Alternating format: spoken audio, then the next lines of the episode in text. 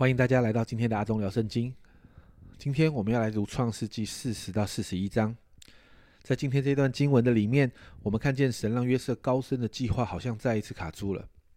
接续的三十九章啊，约瑟因为被波提法的太太诬告，被下在监狱里面。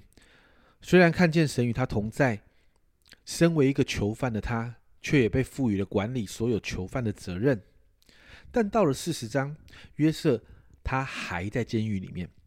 圣经记载，他在监狱里面遇到了两个人，一个是九正，一个是善长，这是两个啊官位的名称哦。那创世纪四十章四节这样说：护卫长把他们交给约瑟，约瑟便侍候他们。他们有些日子在监里。圣经上说，后来这两个人在同一个晚上各自都做了一个梦，而在这个梦中，他们不懂，他们很愁烦。所以当约瑟看见了，就去问了他们。那后面我们当然就知道，圣经说约瑟帮他们解了梦，而梦的结果是九正三天后复职，而善长三天后被杀。在这段经文的里面，《创世纪》四十章四节，约瑟对这个九正说：“你得好处的时候，求你纪念我，施恩于我，在法老面前提说我救我出这个监牢。”约瑟提醒九正要协助他离开这个监牢，因为。这个监牢确实哦，让约瑟觉得很不舒服。但是很有趣的是，这个事情照着约瑟所解的梦，确实就这样发生了。但是在创世纪四十章二十三节那里说，九正却不纪念约瑟，竟忘了他。而且你知道吗？这个一忘就忘了两年哦。在创世纪四十四十一章的一开始，我们看见约瑟被他忘了两年了。哇，真的是很不好过。而接续，我们看到进到四十一章，我们读到换法老做梦了。法老做了两次的梦，两次的梦境，一只啊，虽然一次是母牛哦，一次是所谓的穗子，但情况很像，就是肥壮的都被瘦弱的吃掉了。然后法老找了一堆人来解梦，他找了术士啊，找了博士啊，都没有办法解梦。然后这个时候，那个九正哈想到了约瑟。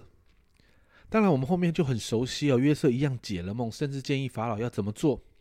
有节经文很特别哦，在创世纪的四十一章三十八节，当他为法老解梦，甚至把那个呃解决的问题、解决问题的方式、建议长呃法老要怎么做的这个方式都告诉了法老之后，法老这样说：法老对臣仆说，像这样的人，有神的灵在他里头，我们岂能找得着呢？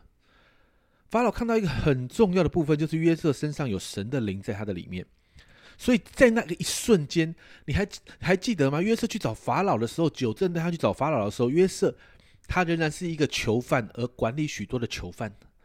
而在那一瞬间，约瑟就被高升，他从一个囚犯立马就变成一人之下，万人之上，而且手上他就戴着那个象征法老权柄的戒指。他开始代替法老治理整个埃及地的人。约瑟有神的智慧，约瑟开始在丰年的时候积聚粮食，然后在荒年的时候打开粮仓救助许多的人，甚至许多不是埃及的人都往埃及去，而这也为后面雅各全家迁移到埃及做准备。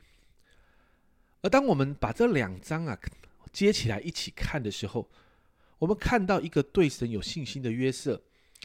之前他在波提法家的时候，他明白神在自己身上的计划，因此他没有在波提法太太的诱惑中妥协。而后面他被下到监狱里面的时候，就算面对许多的难处、不利的环境，甚至原本他有以他以为有机会可以脱离监狱，但后来这个九正竟然忘了他，而且忘了两年。在这个很不容易的过程的里面，他仍然紧紧抓住神啊。你看到两次的解梦出现的这样的话，解梦不是出于神吗？这是约瑟说的，这不在乎我，神必将平安的话回答法老。你看到约瑟很清楚，不论在什么情况里面，他需要紧紧抓住神，这是他知道的，他需要紧紧依靠神。也因为这样，当他被高升的时候，他就真知道这不是他做的，这是神的计划。他一直在神。那个在梦中告诉他那个意象的计划一直在那个里面，因此，当他回顾过去他所受的那个苦的时候，他生了第一个孩子，他的长子的名字叫做马拿西，他用这个名字来表达神使我忘了一切的困苦和我父的全家。然后他再一次与神对齐，用信心往前看的时候，他的第二个孩子的名字叫以法莲。以法莲的意思就是神使我在受苦的地方有昌盛。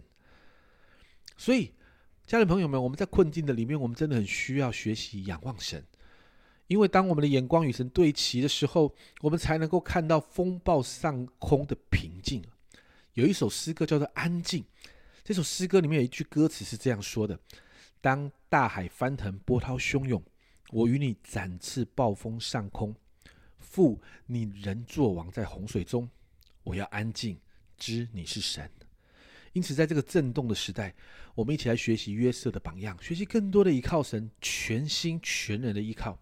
诗篇一百二十五篇第一节说：“依靠耶和华的人，好像锡安山，永不动摇。”我祷告那个永不动摇的信心在我们里面，好让我们在这个震动的时代，而我们里面有一个不能被震动的国。这是阿忠聊圣经今天的分享。阿忠聊圣经，我们明天再见。